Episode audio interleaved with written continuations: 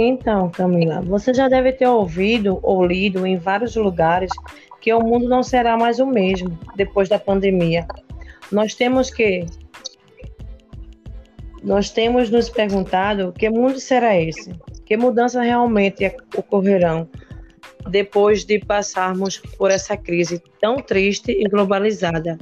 Às vezes, temos muito muita esperança de que será mesmo um mundo melhor, mais solidário, mais sustentável, e às vezes duvidamos um pouco. Nós, é, Camila, temos que fazer um exercício de pensar como que queremos esse mundo que seja daqui para frente. Como que você acha que deve ser a economia, o consumo, o trabalho? Como você acha que as cidades devem se organizar? Como será a produção de alimentos? Como protegemos a biodiversidade e de que maneira nós relacionaremos com a natureza não humana e entre nós humanos. Como será a nossa interação? O futuro da educação e o da educação ambiental.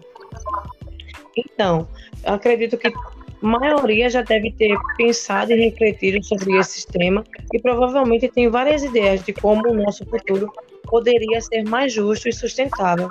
Talvez esse futuro pareça um tópico, mas sonhar o futuro que queremos nos ajuda a buscar maneiras de concretizá-los.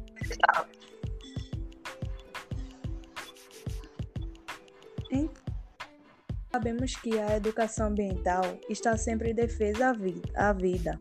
Também deve propor horizontes de maior cuidado proteção e garantias de direitos básicos à sobrevivência.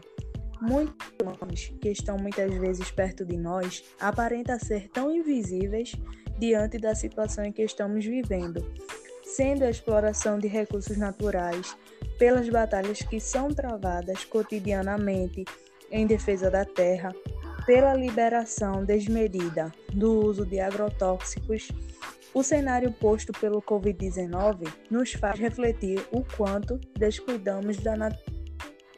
Segundo especialistas, o planeta está respirando melhor pelo fato dos índices de poluição do ar despencarem nos países em quarentena. Assim como houve a diminuição do ruído da Terra, percebida pelos sismólogos, e a redução das emissões de gases que contribui para as mudanças climáticas, podemos dizer que foi preciso a pandemia vir para o planeta poder respirar. Há uma frase que diz: os anciãos consideram considera como um aviso da natureza para que o ser humano volte a ser humano. Emiliano afirma que há muita procura nesse momento dos cuiãs pela busca de remédios melhor unidade como xaropes diversos e a busca de alimentação. Serve para pensar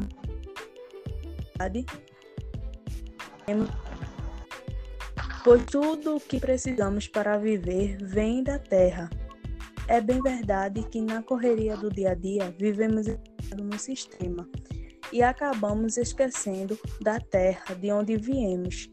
O Covid-19 reivindica reaprendizagem de cuidados fundamentais como horizonte ambiental possível. Às vezes, não percebemos o diálogo da natureza para com a gente.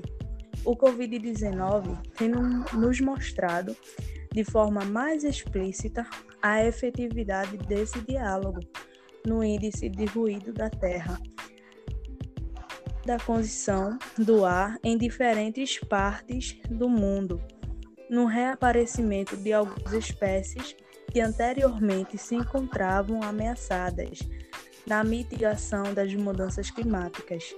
No entanto, temos muito ainda que avançar, pois no caso do Brasil, do deliberado de agrotóxico, das queimadas, das da exploração sem medida das mineradoras em favor do lucro, de demonstram o quanto ainda temos muito que aprender e evoluir.